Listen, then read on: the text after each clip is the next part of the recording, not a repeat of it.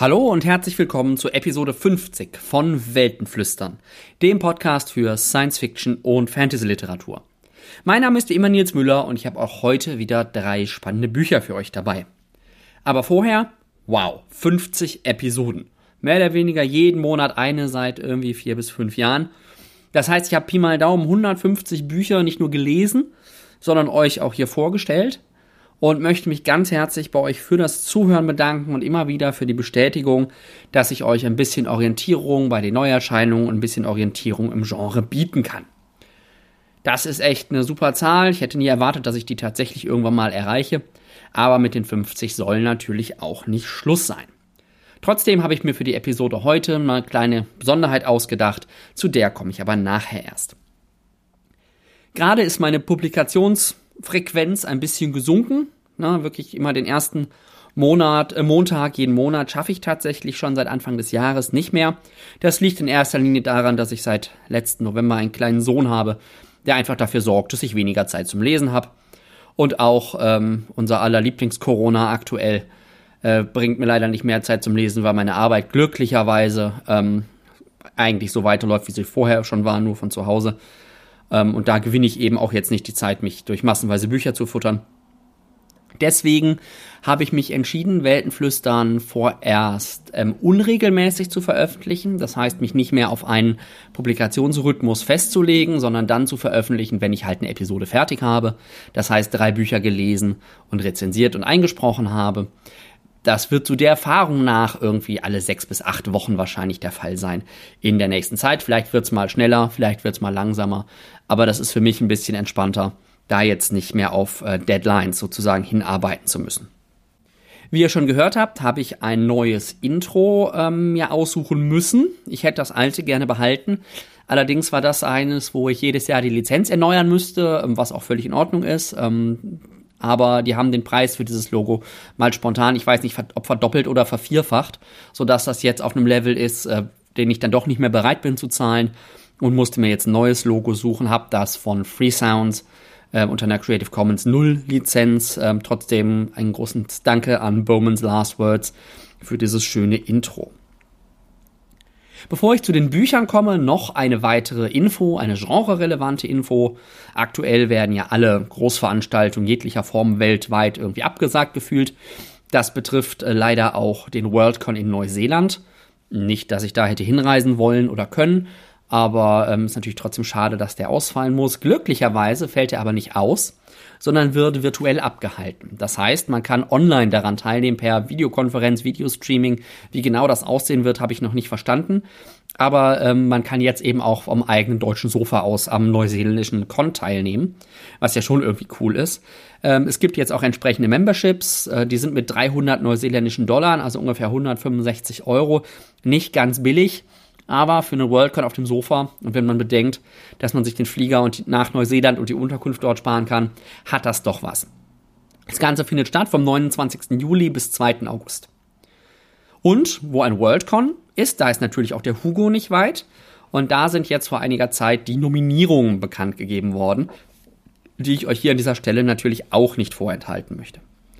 Als bester Roman sind nominiert worden The City in the Middle of the Night von Charlie Jane Anders, den ich euch hier im Podcast ja auch schon vorgestellt habe. Dann haben wir Gideon the Ninth von Tamsin Muir.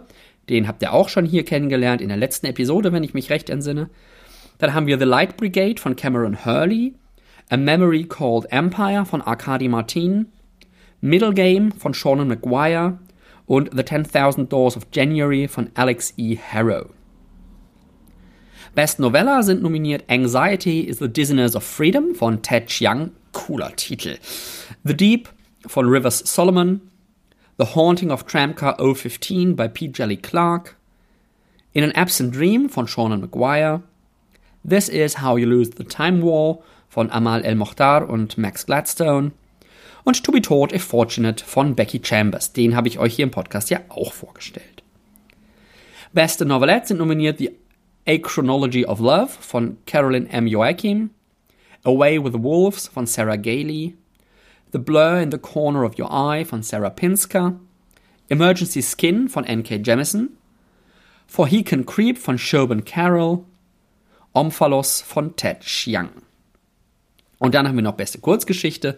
Da sind nominiert And Now His Lordship is Laughing von Shiv Ramdas, As the Last I May Know von S.L. Huang, Blood is Another World for Hunger von River Solomon, A Catalogue of Storms von Fran Wild, Do Not Look Back, My Lion von Alex E. Harrow und 10 Excerpts from Annotated Bibliography on the Cannibal Woman of Retabna Island von Nivedita Sen. Ein neuer Hugo, der seit ein paar Jahren erst vergeben wird, ist der für die beste Serie. Da haben wir auch ein paar äh, Nominierungen, die ihr hier aus dem Podcast kennt. Da sind nämlich nominiert The Expanse von James S. A. Corey, Encrypted von Sean McGuire, Luna von Ian MacDonald, die Planetfall-Reihe von Emma Newman, die Winter Night Trilogy von Catherine Arden und die Wormwood Trilogy von Tate Thompson. Also ganz viele Lesetipps. Ich werde mir sicherlich auch den ein oder anderen Roman und auch die ein oder andere Novelle wahrscheinlich von denen mal noch zu Gemüte führen. Gerade falls ich mich entscheiden sollte, am Worldcon teilzunehmen und dann doch wieder für den Hugo auch abstimmen darf. Jetzt kommen wir aber zu den Büchern aus dieser Episode. Ich habe vor mehr als 20 Jahren meine erste Webseite in dieses unsere Netz gestellt. Die kritische Seite hieß das damals. Und was gab's darauf zu lesen? Rezensionen, wer hätte das gedacht? Diese Webseite hat meinen Weg in das Genre über die Jahrtausendwende begleitet und ich habe sie bis 2007, 2008, glaube ich, irgendwas in der Größenordnung, mehr oder weniger regelmäßig mit Rezensionen gefüllt. Und ich möchte euch heute sozusagen mitnehmen in meine Lesevergangenheit äh, zu drei Romanen, die mich damals sehr beeindruckt haben und meinen Blick und meinen Weg in das Genre auch entscheidend geprägt haben, würde ich sagen. Ich habe die Romane neu gelesen, diesmal in der englischen Fassung. Damals habe ich sie alle auf Deutsch gelesen. Und lese die mal so, wie ich heute den Roman lesen würde. Ne, also nicht, äh, wie war das damals, irgendwie in, in, die Nostalgie blicken, sondern wie gucke ich heute auf diese Romane und vergleiche das natürlich aber auch ein bisschen damit, wie ich sie damals gelesen habe. Ich möchte euch, werde euch natürlich auch die Originalrezension damals von der kritischen Seite nicht vorenthalten. Ähm, die kriegt ihr natürlich auch hier zu hören. Ausgesucht habe ich mir für euch Sperling von Mary Doria Russell, Der Wanderer von Devery von Catherine Kerr und die Turing-Option von Harry Harrison und Marvin Minsky. Ich wünsche euch jetzt viel Spaß beim Zuhören.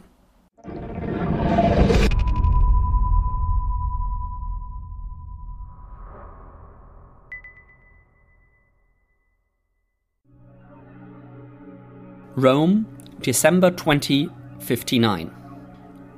On December 7, 2059, Emilio Sandoz was released from the isolation ward of Salvator Mundi Hospital in the middle of the night and transported in a bread van to the Jesuit residence at number 5 Borgo Santo Spirito, a few minutes' walk across St. Peter's Square from the Vatican.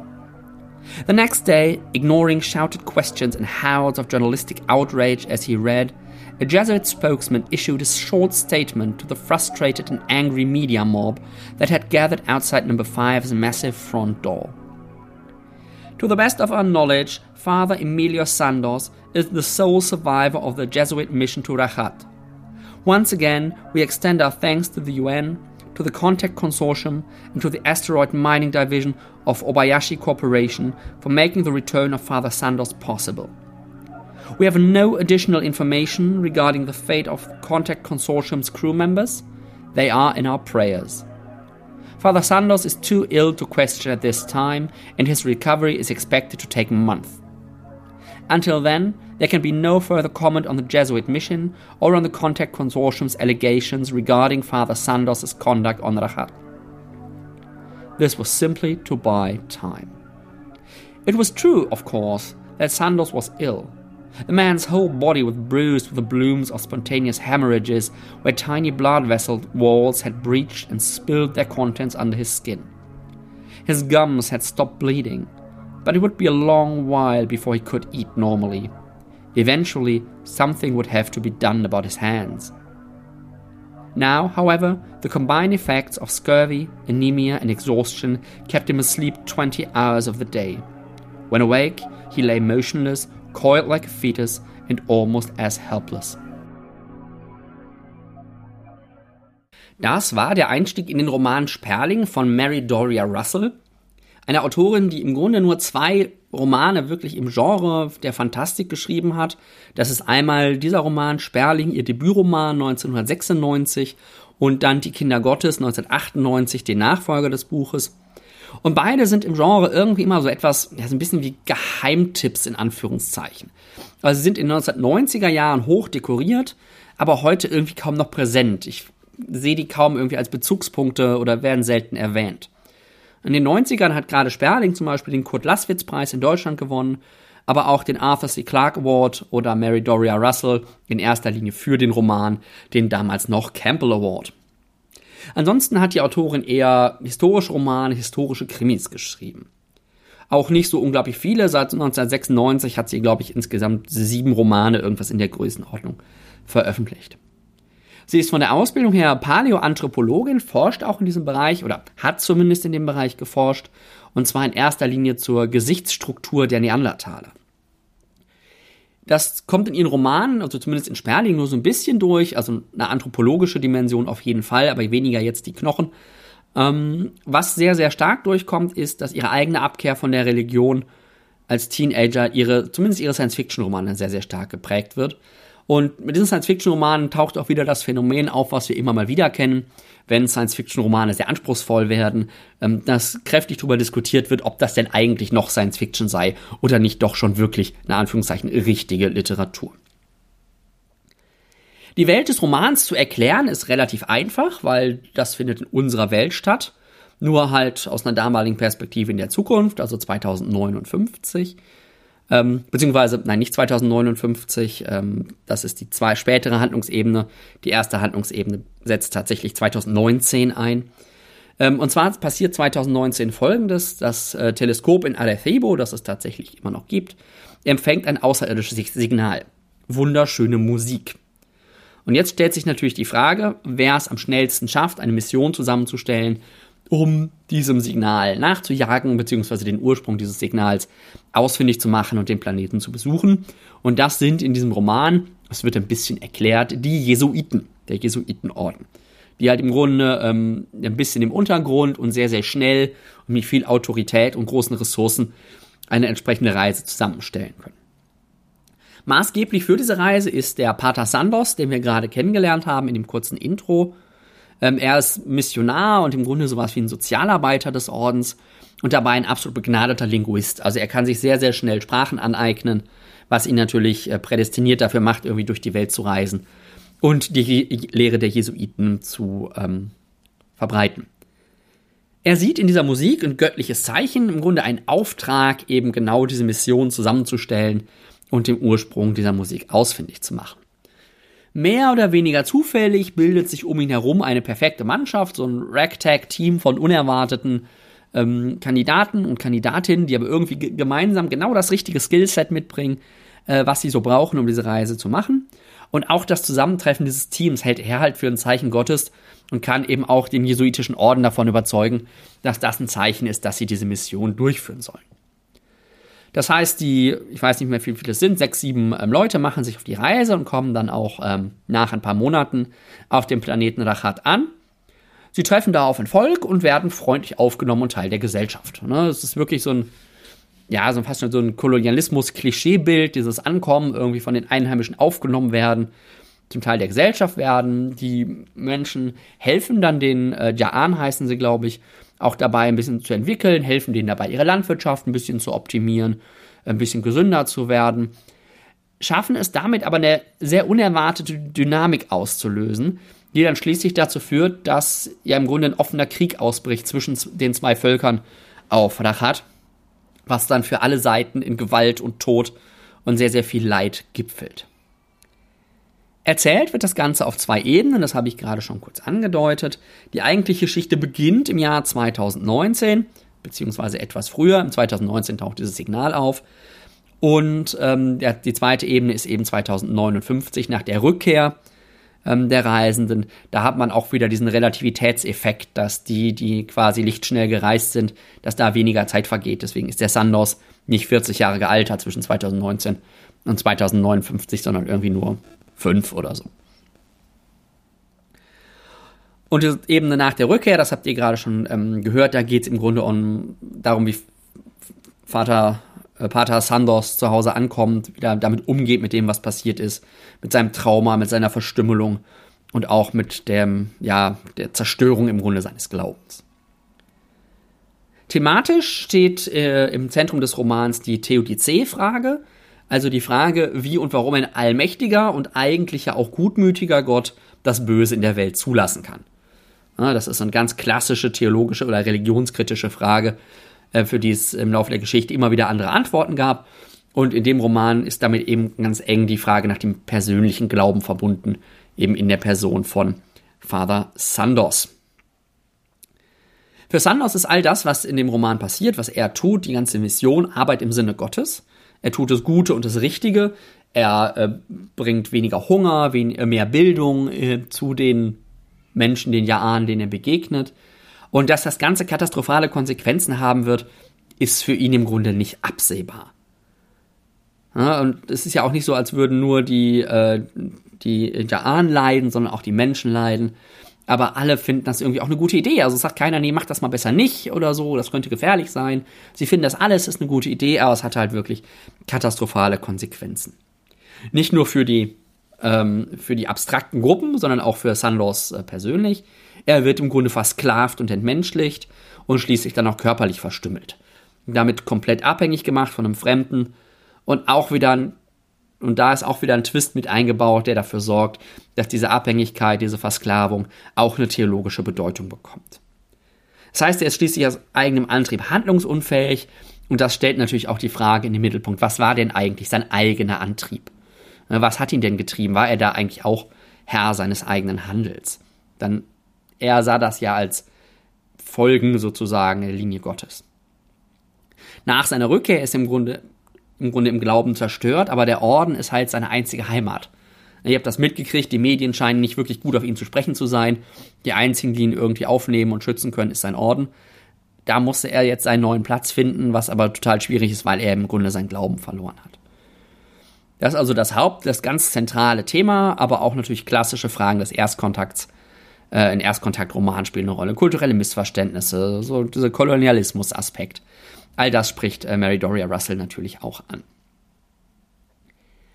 Mich hatte Sperling damals, also vor 20, vielleicht sogar ein bisschen mehr Jahren, als ich ihn das erste Mal gelesen habe, äh, wirklich geflasht, weil er mir eben gezeigt hat, was Science Fiction alles kann. Ne, dass sie eben auch philosophisch sein kann äh, und so viel mehr ist als nur Raumschiffe, die durch die Gegend fliegen und aufeinander ballern. Und auch heute, nach der, nach der zweiten Lektüre, 20 Jahre später, war ich immer noch durchaus angetan.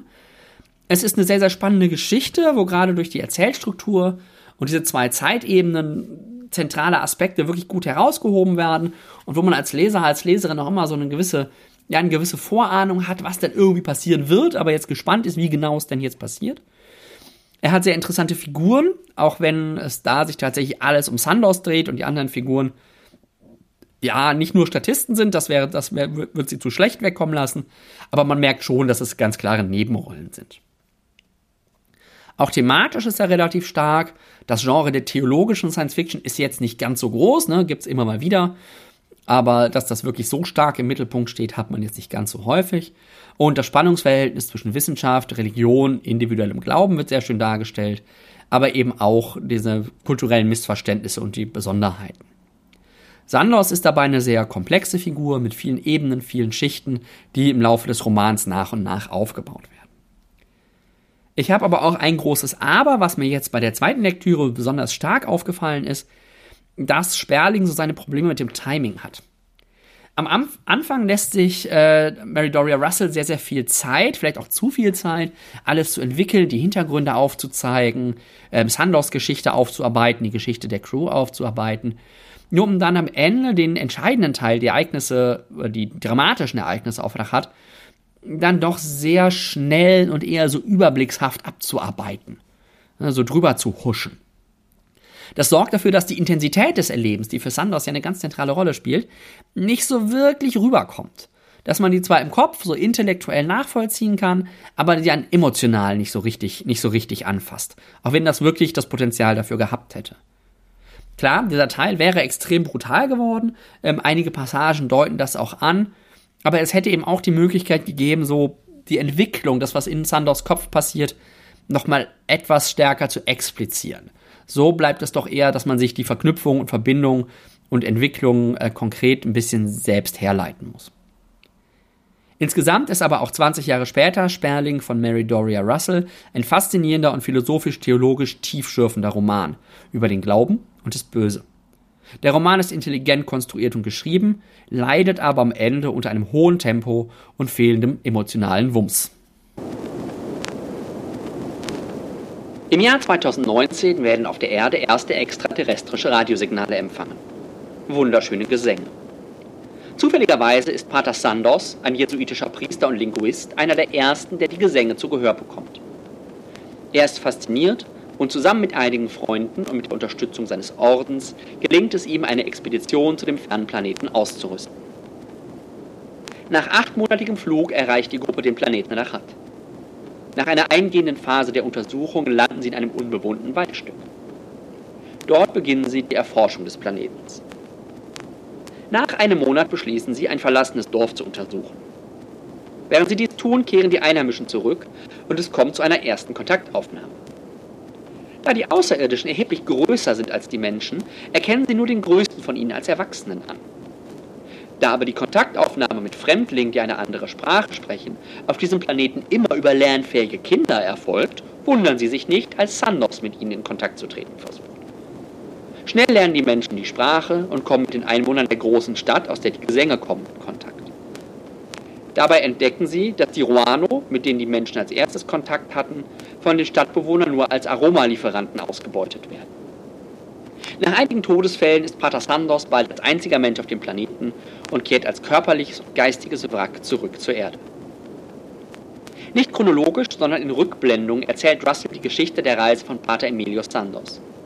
Sie beginnt damit, dass Sandos als Wrack auf, Erde, auf der Erde ankommt und lässt den Leser seine Qual durchleben, als er Stück für Stück die Geschichte vor der obersten Geistlichen seines Ordens ausrollt. Dabei beschreibt Russell ihre Charaktere so detailliert und geheimnisvoll, dass man das Buch schon nach wenigen Seiten kaum mehr aus der Hand legen will. Nach dem sehr guten Anfang flaut das Buch ein wenig ab, gewinnt aber wieder an Fahrt, als die Menschen den Planeten Nachat erreichen. Ab da wird es bis zum Ende immer schwieriger, Lesepausen einzulegen. Auch die Beschreibung der außerirdischen Vegetation und Kultur sind äußerst detailliert und spannend. Russells Meisterstück ist allerdings die Entwicklung, die die Menschen auf dem fremden Planeten durchmachen. Diese sind dermaßen nachvollziehbar und beeindruckend beschrieben, dass man meinen könnte, die Autorin hätte sie selbst erlebt. Als roten Faden durch das Buch hat die Autorin den Glauben an Gott gewählt, in dem sich Pater Sandos geborgen fühlt. Er glaubt, Gott habe ihn auf diesen Planeten geschickt, um mit den Einheimischen Kontakt aufzunehmen. Doch als er am Ende allein ist, wird dieser Glaube in seinen Grundfesten erschüttert. Sperling ist also nicht nur spannend, sondern regt den Leser an einigen Stellen auch zum Nachdenken an. So wie gute Science Fiction sein soll. Spannend, atmosphärisch und anspruchsvoll.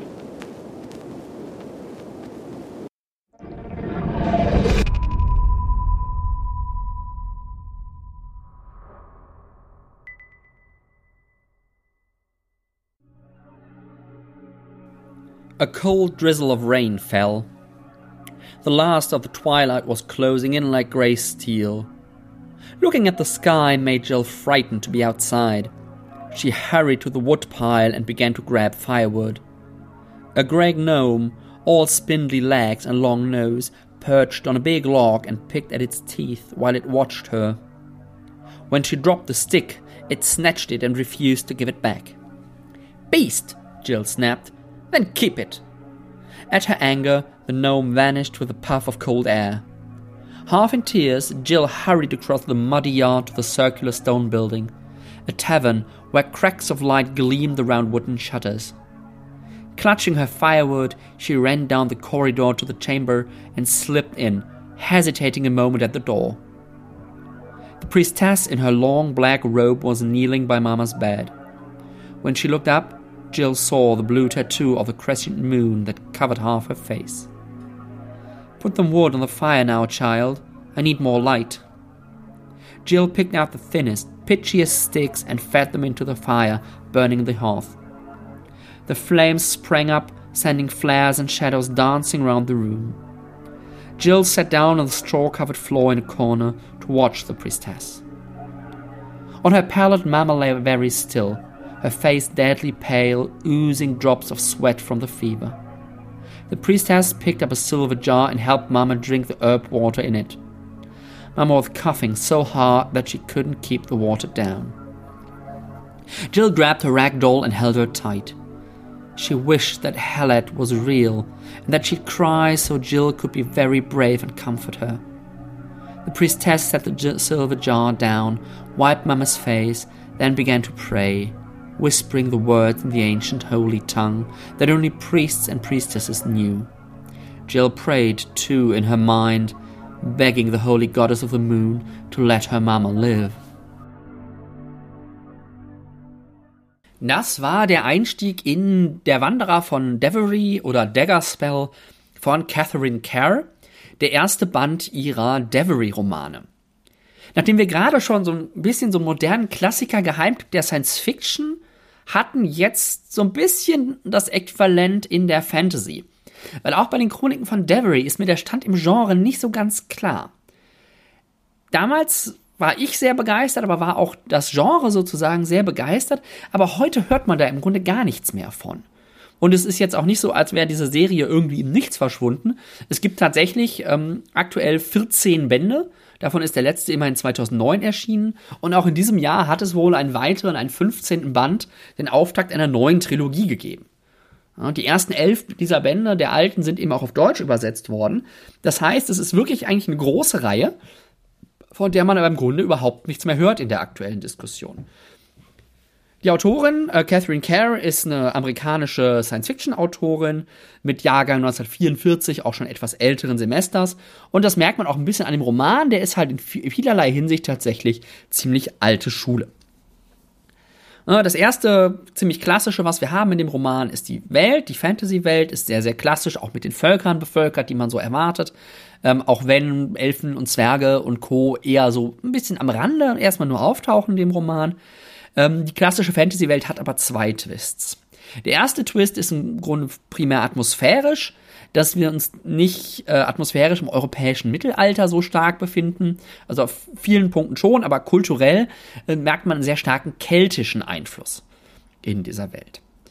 Damit verbunden ist der zweite Twist, das ist die Idee des Wirt oder Word oder Word oder wie auch immer man das ausspricht. Eine Art, eine Mischung aus Wiedergeburt und Schicksal über mehrere Leben hinweg. Ja, das heißt, dass irgendwie ein, ein Mensch ein, ein Schicksal hat, das er über mehrere Leben hinweg im Grunde ähm, ja, erfüllen muss oder erfüllt. Dieses Word ist ganz eng verbunden mit der Magie innerhalb der Welt. Das ist der sogenannte Dweomer. Ähm, der gilt in der Welt als Mythos, das heißt, er ist nicht so weit bekannt. Also alle haben irgendwie schon mal davon gehört, aber die meisten halten ihn halt für einen Mythos. Ähm, es gibt ihn aber eben tatsächlich.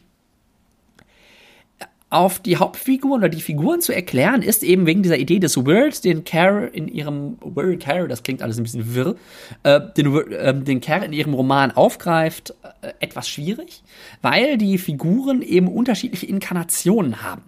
Und diese Inkarnationen sind eben unterschwellig über die gemeinsame Seele vielleicht äh, miteinander verbunden wissen aber bewusst nichts voneinander. Also es ist nicht so, als würde, würde man wissen, wer man denn in seinem vorherigen Leben war, ähm, aber man lebt irgendwie ein ähnliches Leben, man erfüllt ein ähnliches Schicksal. Im Roman wird auf drei Zeitebenen erzählt. Das ist einmal die eigentliche Handlungsebene, der sozusagen Gegenwart, und zwei sehr ausführliche Rückblenden, 350 bzw. 400 Jahre zurück. Und es ist eben so, dass der Roman so konstruiert ist, dass die Figuren immer wieder zusammenfinden und in unterschiedlichen Besetzungen ähnliche Prozesse im Grunde durchspielen. Ähm, die Hauptfigur, die wir haben, Achtung, jetzt muss ich ein bisschen die Rückblicke spoilern, damit der Kontext klarer wird. Ähm, die Hauptfigur ist Nevin. Nevin heißt eigentlich niemand, also es ähm, das bedeutet niemand. Am Anfang des Romans oder am Anfang der Geschichte heißt er noch Galrion, verliert dann aber im Grunde seinen Namen. Er ist nämlich ein Prinz und will eine, äh, will eine andere Adelige heiraten, wie das halt so passiert ähm, in den feudalen Strukturen. Aber merkt eben gleichzeitig, dass er dem Dweoma, also dieser Art von Magie, bestimmt ist. Und beides gleichzeitig funktioniert halt irgendwie nicht. Er will aber seiner Angebeteten Brangwen das Leben als Ausgestoßene nicht zumuten und löst deshalb einseitig die Verlobung, also ohne sie zu fragen oder ohne ihr im Grunde äh, Mitspracherecht zu geben. Was folgt, ist ein äh, Shakespeareskes Drama, ne, was man sich dazu vorstellen kann. ähm, Schlingung und Verwirrung, die auf dieser Zeitebene dann passieren. Und irgendwann entdeckt Galrion, der dann zu dem Zeitpunkt schon Nevin heißen dürfte, dass Brangwen für den Veoma auch bestimmt war.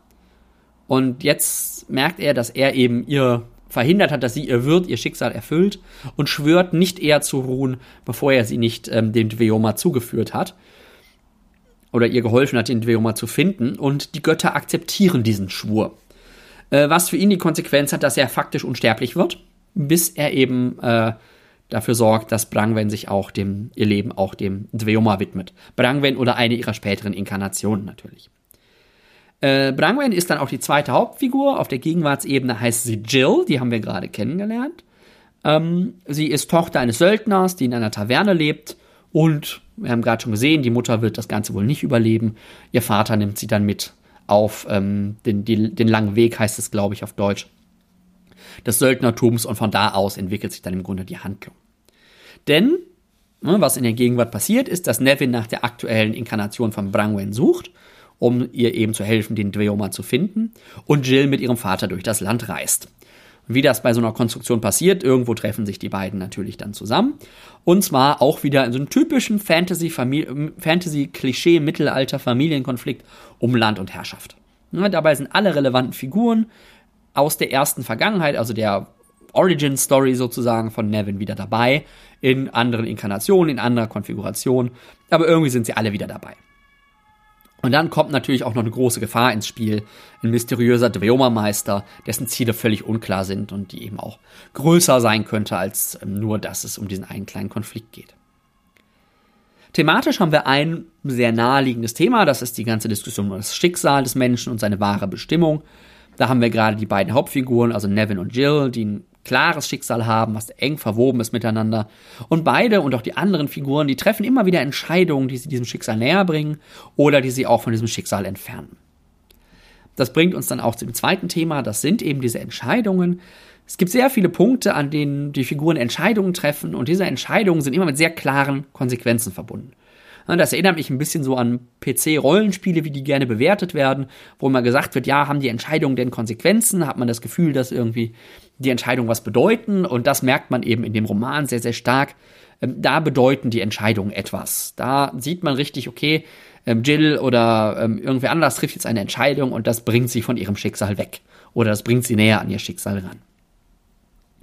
Ein drittes Thema, was wir haben, äh, was sehr unterschwellig nur läuft, ist, dass es so um ja, Verhaltensmuster geht oder darum, dass wir irgendwie immer wieder dasselbe machen und dieselben Strukturen reproduzieren, ähm, weil es in allen drei Zeitebenen eben eine ähnliche Figurenkonstellation gibt, die so ein bisschen unterschiedlich verteilt sind, ähm, die aber immer wieder die ähnlichen Prozesse durchmachen. Ne, das ist vielleicht auch so ein bisschen eine Anspielung darauf, dass wir auch in unserem Leben oft dieselben Konflikte, dieselben Themen irgendwie bearbeiten, nur immer so ein bisschen auf unterschiedliche Arten und Weisen. In meiner Rezension von dem Roman damals habe ich tatsächlich nur vier von fünf Punkten gegeben. Heute würde ich wahrscheinlich sogar noch einen drauflegen. Also für mich hat der Roman tatsächlich äh, 20 Jahre später immer noch die gleiche Faszination. Ähm, gerade wenn man berücksichtigt, dass das Buch ursprünglich von 1986 ist. Ja, das führt dazu, ja, dass es in vielerlei Hinsicht, das habt ihr bei der Handlung vielleicht gerade auch schon gemerkt, doch eher altmodisch und ziemlich stereotyp ist weil man auch wieder berücksichtigen muss, dass das eben die Zeit war, in der diese Stereotype überhaupt erst etabliert wurden. Auch die Genderrollen, ja, sind halt das klassische Mittelalter-Klischee, wird so ein bisschen mit ersten Brüchen, zum Beispiel Jill als Söldnerin, so ein bisschen aber hinterfragt. Trotz dieser Stereotype wirkt der Roman aber heute immer noch frisch. Denn Kerr nutzt die Möglichkeiten, die sich ihr durch dieses Wiedergeburtsthema bieten, tatsächlich sehr, sehr elegant. Es steht nie im Vordergrund, also man hat nie das Gefühl, so ein absolutes Verwirrspiel zu lesen, ähm, weil ja auch keine, keine der Figuren wirklich davon weiß, außer eben Nevin, der eben nicht eine neue Inkarnation ist, sondern die gesamten 400 Jahre tatsächlich durchlebt hat. Er hilft auch dem Leser manchmal, macht manchmal bestimmte Sachen explizit, ähm, das tatsächlich bei der Orientierung hilft. Manchmal hat man aber doch so ein bisschen die Verwirrung, wer ist jetzt eigentlich wer. Glücklicherweise gibt es im Anhang einen Überblick, ähm, wer welche Figur in welcher Zeitebene ist. Dadurch, dass man das nicht immer sofort im Blick hat, hatte ich aber trotzdem so ein bisschen das Gefühl, auch durchaus Themen übersehen zu haben, die da angelegt sein könnten, weil man eben nicht immer die Relation zwischen den Figuren alle gleichermaßen im Blick haben kann Auch der Weltenbau, also nicht nur dieses Wiedergeburtsthema, auch der Weltenbau wirkt äußerst stimmig. Man hat vor allen Dingen immer das Gefühl, dass man nur einen kleinen Ausschnitt in dieser Welt sieht und es da so unglaublich viel mehr gibt, was man dann hoffentlich in den kommenden Romanen noch kennenlernt. Dabei sind auch die Figuren durch die Bank spannend und bis auf wenige Ausnahmen auch sympathisch. Also man kann sich mit jeder Figur irgendwie so ein bisschen auf einer gewissen Ebene identifizieren. Das sorgt dann auch dafür, dass trotz der dunklen und dramatischen Dinge, die so passieren, der Roman so ein bisschen so eine Wohlfühlatmosphäre hat. Das ist auch irgendwie ganz nett. Das heißt, man, es ist nie jetzt so unglaublich spannend, dass man so, so an, an den Fingernägeln kaut quasi. Es ist immer so ein entspanntes, zurückgelehntes Wohlfühlen. Was passiert denn jetzt? Ich beobachte das mal. Das erreicht sie auch dadurch, dass die Handlung sehr, sehr klein ist. Es geht also nicht darum, jetzt die große Welt zu retten, das große Drama und große Geste und große Ereignisse, sondern um die Entwicklung von Figuren in ganz konkreten, klar umgrenzten Szenario, das so ein bisschen nach außen aufmacht. Eben durch diesen Dweoma-Meister und die etwas unbekannten Hintergründe des Ganzen. Was sehr schön für die Atmosphäre ist, dass, ähm, und jetzt auch, glaube ich, nur der englischen Fassung so wirklich rüberkommt, ähm, dass auch das Englisch so ein bisschen keltisch angehaucht ist oder schottisch angehaucht ist ähm, nach heutigem Stand. So ist zum Beispiel nie von irgendwie Männern und Frauen oder Jungs und Mädchen die Rede, sondern von Lads und Lasses, was ja doch so ein sehr klassisch ähm, schottischer ist. Das geht aber, wie ich schon sagte, in der Übersetzung wahrscheinlich verloren. Der Wanderer von Devery ist insgesamt definitiv Fantasy aus einer älteren Generation. Es ist ja auch von 1986, wirkt aber auch 2020 immer noch frisch, regt zum Nachdenken an und kann bestens unterhalten. Die Reihe hat mittlerweile 15 Bände und ich bin stark versucht, sehr bald mit dem zweiten weiterzumachen.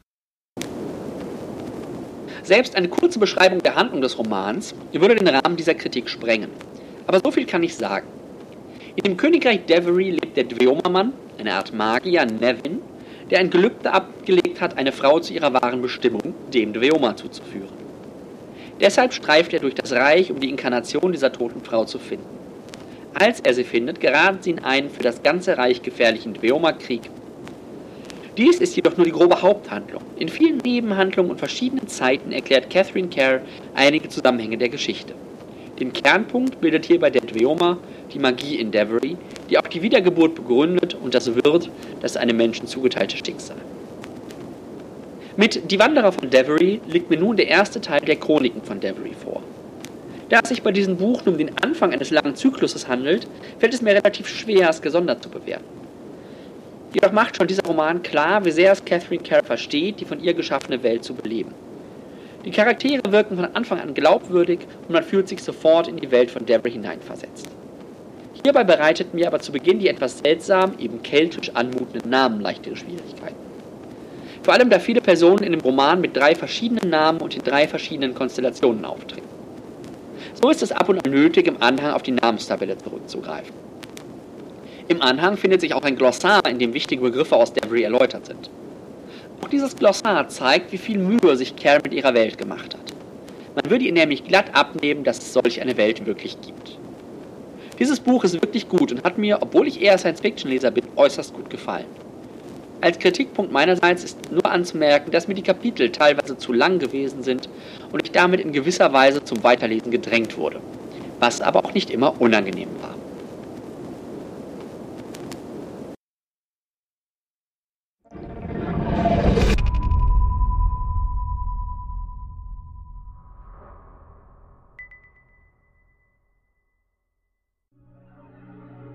Ocotillo Wells, California, February 8, 2023. J.J. Beckworth, the chairman of Megalobe Industries, was disturbed, though years of control prevented any outward display of his inner concern. He was not worried, not afraid, just disturbed. He turned about in his chair to look at the spectacular desert sunset. The red sky behind the San Isidro mountain range to the west threw russet light upon the Santa Rosa mountains that stretched along the northern horizon. The evening shadows of the Octillo and cactus painted long lines in the grey sands of the desert before him. Normally, the stark beauty of this soothed and relaxed him. Not today. The gentle ping of the intercom cut through his thoughts. What is it? he said, the machine recognized his voice and turned itself on. His secretary spoke. Dr. McCrory is here and would like to speak with you. J.J. Beckworth hesitated, knowing what Bill McCrory wanted, and was tempted to keep him waiting. No, better to put him in the picture. Send him in. The door hummed, and McCrory entered, strode the length of the big room soundlessly, his footsteps muffled by the deep pile, pure wool Yugle carpet. He was a wiry, angular man, looking thin as a rail beside the stocky, solid form of the chairman. He did not wear a jacket, and his tie was loose around his neck. There was a good deal of informality at the upper levels of Megalobe. But he was wearing a vest, the pockets filled with pens and pencils, so essential for any engineer. Sorry to bother you, JJ. He twisted his fingers together nervously, not wanting to reprimand the chairman of the company. But the demonstration is ready. I know, Bill, and I'm sorry to keep you waiting, but something has come up and I can't get away for the moment. Any delay will cause difficulties with security, of which I am well aware. J.J. Beckworth let none of his irritation show. He never did with those below him in the corporate pecking order. Perhaps McCrory did not realize that the chairman had personally supervised the design and construction of all the security arrangement of this establishment. He smoothed his silk sulker tie for a moment, his cold silence a reprimand in itself. But we will just have to wait. There has been a sudden and exceedingly large spurt of buying on the New York Exchange just before it closed. Was jetzt hier nach einem relativ gemächlichen, langsamen Einstieg klingt, wird nach wenigen Seiten ziemlich rasant. Und es ist die Kooperation zweier absoluter Koryphäen der zweiten Hälfte des 20. Jahrhunderts.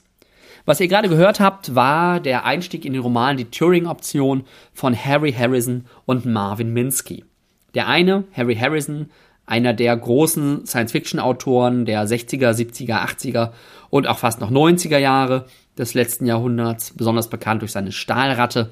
Ähm, Romane und äh, einen der großen Pioniere der künstlichen Intelligenzforschung, eben Marvin Minsky. Harrisons Romane sind eigentlich dafür bekannt, dass sie sehr abenteuerlich sind, dass sie geradlinig sind, humoristisch sind und teilweise so ein bisschen kriegskritisch, äh, pazifistisch angehaucht. Marvin Minsky hingegen ist der Kopf hinter der Society of Minds Theorie, also im Grunde so die Idee, den Verstand, das Gehirn als Zusammenspiel weniger intelligenter Teil, wenig intelligenter Teilsysteme zu verstehen, was auch in diesem Roman eine große Rolle spielt. Im Genre hat er vor allen Dingen dadurch äh, Eindruck hinterlassen, dass er wissenschaftlicher Berater des Films 2001 Eine Odyssee im Weltall war. Und diese Kooperation, die beiden ja, Handschriften im Grunde der beiden Autoren merkt man auch in dem Buch. Es ist auf der einen Seite ein rasanter Near-Future Militärthriller, Hallo Harry Harrison, mit einem ganz klaren Hard-SF-Einschlag zum Thema künstliche Intelligenz, Hallo Marvin Minsky. Der ganze Roman spielt ziemlich nah an unserer jetzigen Zeit, den gerade schon gehört, vielleicht im Jahr 2023. Ähm, das wirkte damals noch recht weit weg. Ich meine, es ist ein Roman aus dem Jahr 1992. Ähm, und in der Welt, also dem 2023 des Romans, gibt es extreme Fortschritte im Bereich Kognitionswissenschaften, Hirnchirurgie und Co. Also die ganzen Themen, äh, die für das Thema äh, künstliche Intelligenz eine große Rolle spielen. Was es aber nicht gibt, ist ein Internet. Es gibt nur sehr wenige Handys. 1000 ähm, Megabyte sind eine Unmenge an riesen, äh, riesen viel an Daten und es werden auch immer noch irgendwie Daten auf Datenträgern durch die Gegend gekarrt, äh, die man heutzutage natürlich über irgendwie welche Netzwerke verschicken würde. Das ist auch gleich eines der ganz großen Probleme an dem Roman, ähm, denn die Welt wirkt merkwürdig aus dem Gleichgewicht. Ganze Hirnforschung und künstliche Intelligenzthema ist selbst unserer Zeit noch massiv voraus, wenn auch auf der Grundlage irgendwie älterer theoretischer Ideen. Äh, und alles andere wirkt irgendwie merkwürdig antiquiert. Also man weiß nicht so richtig, in was für einer Welt bin ich jetzt eigentlich gerade. Ähm, was irgendwie durch den ganzen Roman durchzieht und sie so ein bisschen, äh, bisschen irritiert beim Lesen. Die Hauptfigur des Romans haben wir tatsächlich gerade noch nicht kennengelernt. Die Hauptfigur ist Brian Delaney. Brian Delaney ist so ein hyperintelligentes Whiz-Kid, äh, Uni-Abschluss mit 16. Ähm, all diese Dinge, die man so aus der Science-Fiction der 80er, 90er Jahre ganz gut kennt. Und er ist eben ein genialer Entwickler, Forscher, gerade im Bereich der künstlichen Intelligenz und er arbeitet für Megalope. Megalope ist diese Firma, die wir gerade im Intro kennengelernt haben und er arbeitet dort in einem extrem sicheren Forschungslabor. Ja, genau das Forschungslabor, von dem gerade die Rede war. Es gibt aber dann direkt am Anfang des Romans einen Angriff auf dieses Labor, äh, Technologie wird gestohlen, diese künstliche Intelligenz wird gestohlen und vermutlich alle Anwesenden getötet. Ob und wie erfährt man erst später im Verlauf des Romans. Brian überlebt allerdings schwer verletzt mit einer Kugel im Hirn. Oder es sind, glaube ich, sogar zwei. Ähm, es gibt aber eine geniale Gehirnchirurgin, ne? viele geniale Menschen irgendwie in diesem Roman, ähm, Dr. Snaresbrook. Und Dr. Snaresbrook ist in der Lage, ihn zu retten. Und da wird dann sehr ausführlich beschrieben, wie sie irgendwie sein Gehirn wieder rekonstruiert und dafür irgendwie was nutzt, was ich jetzt mal ganz knapp verkürze, eine Kombination aus der physischen Rekonstruktion zerstörter Nervenverbindungen, irgendwelche Computer- und künstliche Intelligenzmagie und eine Art Gesprächstherapie, mit der frühere Erinnerungen wieder aufgebaut werden sollen. Das Ganze wirkt technisch, medizinisch, ja, so schlüssig, wie das aus der Science Fiction halt wirken kann und wirkt. Äh, was allerdings passiert, ist, dass Brian die Erinnerung an die letzten zehn Jahre verliert. Er soll aber trotzdem, weil er eben so genial ist, ähm, die Technik, die er damals einmal schon entwickelt hat, nochmal entwickeln. Ähm, und gleichzeitig laufen natürlich dann auch die Ermittlungen zu den Hintermännern, äh, wer diesen Angriff auf das Labor verantwortet. Thematisch ist jetzt wenig Überraschendes in dem Roman. Es ist halt in erster Linie eine sehr geradlinige, relativ actionlastige Handlung mit ein bisschen Militärkritik und CIA-Kritik. Ähm, das Thema ist halt in erster Linie künstliche Intelligenz. Und zwar auf sehr, sehr vielen Ebenen. Ja, wir haben einmal das Thema in dem Sinne, äh, also Thema heißt in dem Sinne nicht, dass es irgendwie verhandelt wird oder so sehr stark, sondern vor allen Dingen, dass es ganz hart SF-like im Grunde erklärt wird. Wir haben einmal das ganze, den ganzen Aspekt zwischen dem Interface, der Kommunikation zwischen dem Computer und dem Gehirn, weil es halt eine künstliche Intelligenz gibt, die auf sprachliche Inputs reagiert, aber auch Brian irgendwie einen Computer im Kopf hat, der irgendwie, wo direkt sein, sein Gehirn angesprochen, direkt durch sein Gehirn angesprochen werden kann. Es gibt das Thema starke gegen schwache künstliche Intelligenz. Also schwache künstliche Intelligenz sind solche, die halt eine spezifische Aufgabe, wie zum Beispiel Schachspielen, sehr, sehr gut erfüllen können. Und starke künstliche Intelligenz ist halt künstliche Intelligenz, die in der Lage ist, neue Aufgaben zu lernen und viele verschiedene Aufgaben zu bearbeiten. Es gibt diese Society of the Mind Theorie, also den Aspekt, dass unser Gehirn, unser Verstand aus vielen voneinander getrennten Teilsystemen besteht, die durch irgendwie einen gemeinsamen ein gemeinsames Kontrollinstanz im Grunde gesteuert und dirigiert werden. Es geht um die Frage, ob es eigentlich angemessen ist, bei, ange bei fortgeschrittener künstlicher Intelligenz noch von künstlicher Intelligenz zu sprechen, ob man nicht vielmehr von Maschinenintelligenz sprechen müsste, weil diese Intelligenz irgendwann nicht mehr künstlich ist. Und es gibt eben auch viele technische Erklärungen zu verschiedenen Themen in diesem Roman. Das Ganze ist gut nachvollziehbar, aber doch teilweise etwas trocken. Was vielleicht so als philosophisches Thema ein bisschen auftaucht, ist so die Grenze zwischen Mensch und Maschine, weil man im weiteren Verlauf des Romans gibt es dann irgendwie wieder eine künstliche Intelligenz, die immer menschlicher wird, während Brian irgendwie gefühlt immer mehr so maschineller äh, sich verhält und wird. Also das ist auch so ein klassisches Thema aus dem ganzen Komplex Roboter und künstliche Intelligenz, Menschwerdung von Robotern, ähm, dieser ganze, ganze Bereich wird da durchaus auch angesprochen. Ich kann auch jetzt, 20 Jahre später, beim zweiten Lesen gut nachvollziehen, was mich damals an dem Roman so fasziniert hat, weil er damals, glaube ich, tatsächlich so mein erster Einblick in diese ganze Welt der künstlichen Intelligenz war. Ich habe also eine ganze Menge gelernt dabei über das Thema künstliche Intelligenz und es war eben auch noch in einer sehr rasanten und unterhaltsamen Handlung verpackt. Ähm, es gibt also clevere Technik, es ist ein cleverer Plot und auch in, für meine Wahrnehmung damals eher ungewöhnliches, weil tendenziell eher offenes Ende. Jetzt beim zweiten Lesen von, ist er von den drei hier vorgestellten Romanen meines Gefühls nach aber der, der am schlechtesten gealtert ist. Das liegt einfach unter anderem daran, dass ich mittlerweile eine Menge mehr über das Thema weiß. Ähm, und das heißt jetzt, das, was ich da lese, für mich nicht mehr neu und spannend ist, sondern eher so ein bisschen ja schon fast veraltet wirkt. Und damit verliert der Roman halt einen großen Teil seiner Besonderheit, seine ganz große Stärke. Denn davon abgesehen ist er doch ein sehr klassischer Roman, sehr klassisch konstruiert, so eher 1970er als 2000er Jahre. Ähm, beides sind halt auch 1992 schon eher älteren Semesters gewesen. Er ist an vielen Stellen ein bisschen vorhersehbar. Er ist da aber auch nicht immer ganz schlüssig, weil manchmal doch sehr deutlich irgendwelche Spuren oder Ereignisse angekündigt werden, ähm, die dann am Ende aber gar nicht eintreten, was ich irgendwie teilweise nicht verstanden habe. Ähm, Und er ist halt eben auch noch geprägt von einer sehr großen Euphorie, was das ganze Thema künstliche Intelligenz angeht. Und diese Euphorie schlägt halt teilweise auch so ein bisschen dann in Naivität der Figuren um. Es geht halt im Grunde nicht um, um kritisches Hinterfragen, sondern es geht darum, dass KI toll und gut und weiter ist und gesellschaftliche Probleme löst und immer im Dienste des Menschen steht. Und da wissen wir ja heute, dass das äh, wesentlich differenzierter und wesentlich kritischer zu betrachten ist. Und dann ist da eben auch diese merkwürdig einseitig fortgeschrittene Welt äh, wo man eben merkt, wo die Autoren viel Hirnschmalz reingesteckt haben und wo sie halt einfach nur mal so ein bisschen nach vorne projiziert haben, wie eventuell die Welt in 30 Jahren aussehen könnte, dass sie so ansatzweise schlüssig wird. Aber wirklich Gedanken und Hirnschmalz haben sie halt in dieses Thema künstliche Intelligenz ähm, nur reingesteckt. All das macht ähm, die Turing-Option von Harry Harrison und Marvin Minsky immer noch zu einem unterhaltsamen und rasanten Retro-Near-Future-Thriller mit einem klaren Hard-S Hard-SF-Einschlag. Der Blick auf das zentrale Thema, künstliche Intelligenz, wirkt heute aber altbacken und eindimensional. Dadurch verliert der Roman heute gegenüber 1992 seine größte Stärke. Brian Delaney ist ein genialer junger Mathematiker, der für die Firma Megalope an einer ersten echten KI forscht. Doch kurz vor seinem Durchbruch wird sein Labor überfallen und er durch einen Kopfschuss verletzt. Und all seine Unterlagen und Prototypen werden gestohlen. Seine Überlebenschancen sind nahe Null, doch die Neurologin Dr. Snaresbrook nutzt viele neue, noch nicht getestete Verfahren, um ihn und seine geniale Erfindung zu retten.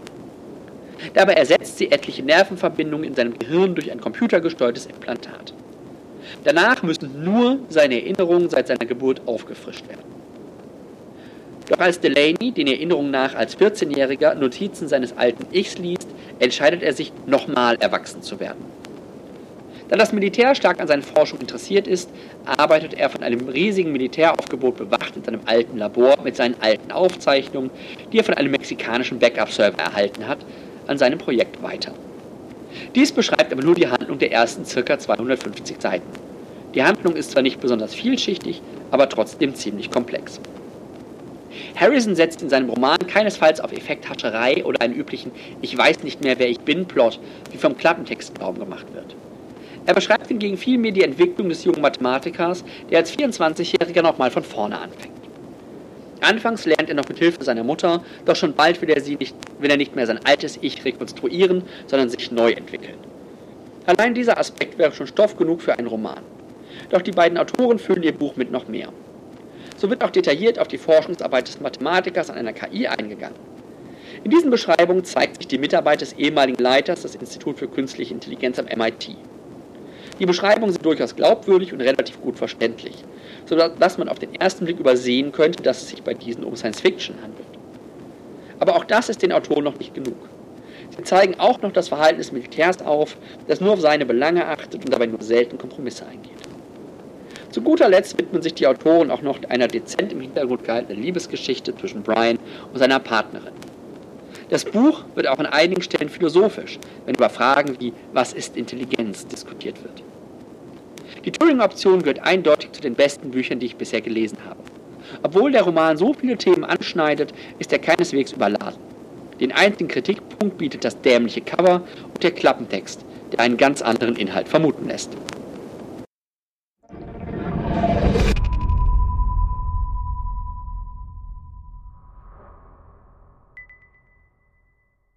Das war's dann auch mit der 50. Episode von Weltenflüstern, der Jubiläumsepisode.